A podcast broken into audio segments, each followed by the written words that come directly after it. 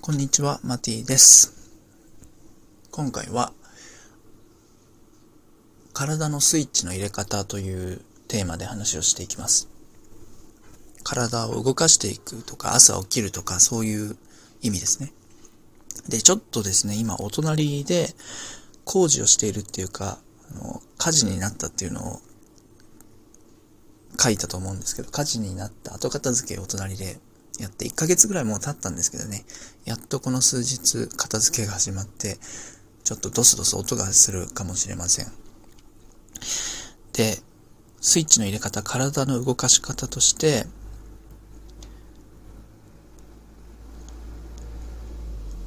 気をつけないといけないのが、その、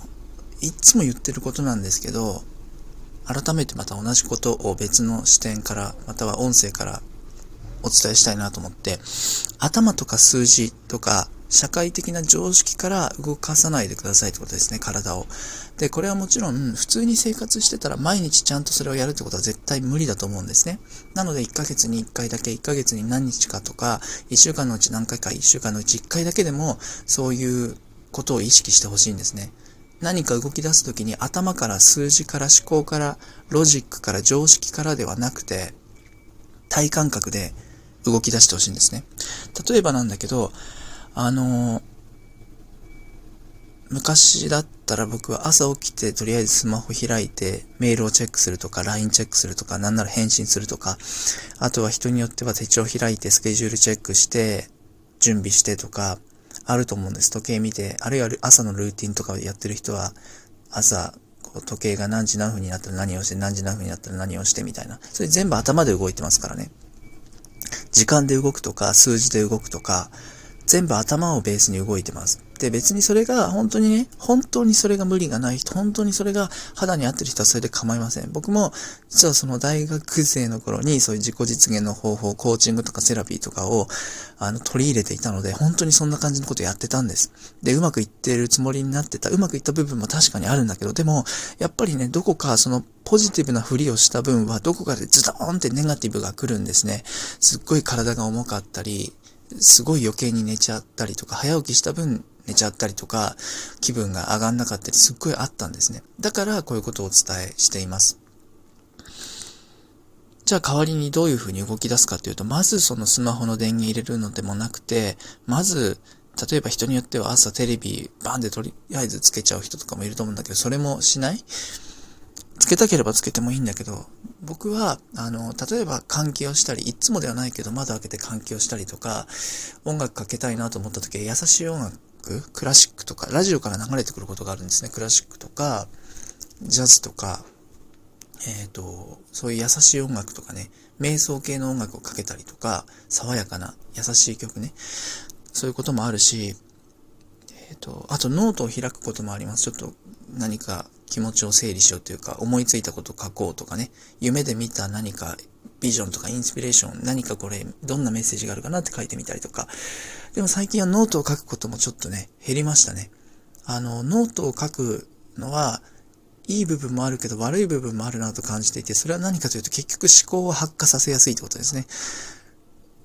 ノートに文字を書くってことはやっぱり思考を使ってしまうので、ほとんどの人は。だからそれもやってもいいけどやんなくてもいいかなと思います。で、ただ、あのえっ、ー、と、例えば、こういうことってないですかね。食欲がない時、それは夏の暑い日とか、すっごい仕事で動きまくって疲れてヘトヘトになって、もう空腹を通り過ぎて食欲がないとか、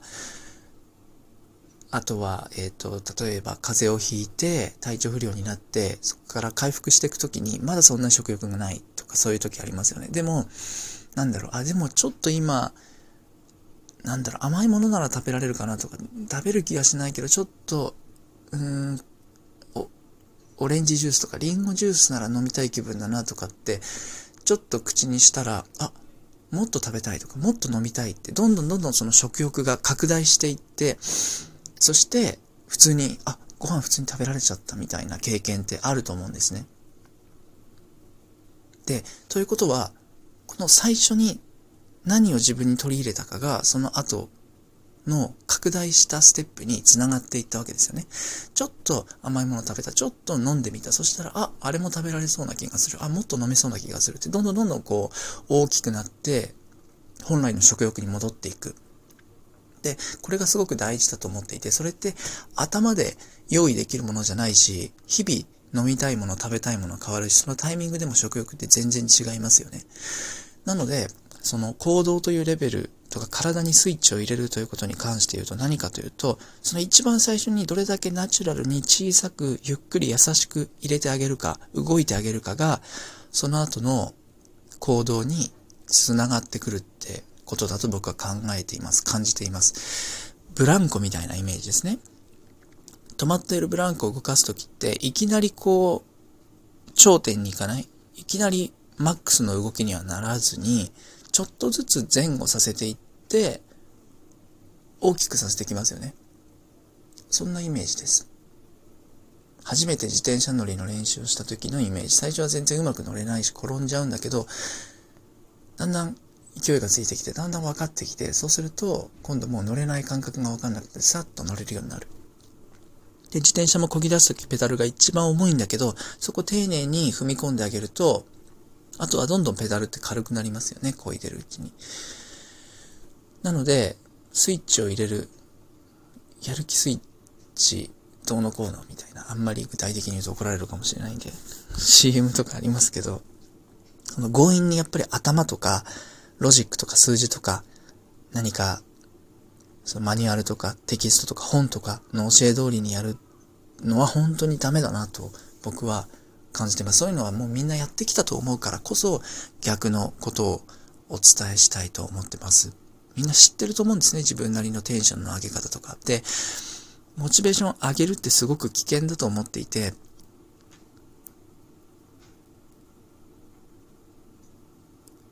なんだ、よく決断力を持ちなさいとかっていうメッセージがありますよね。で、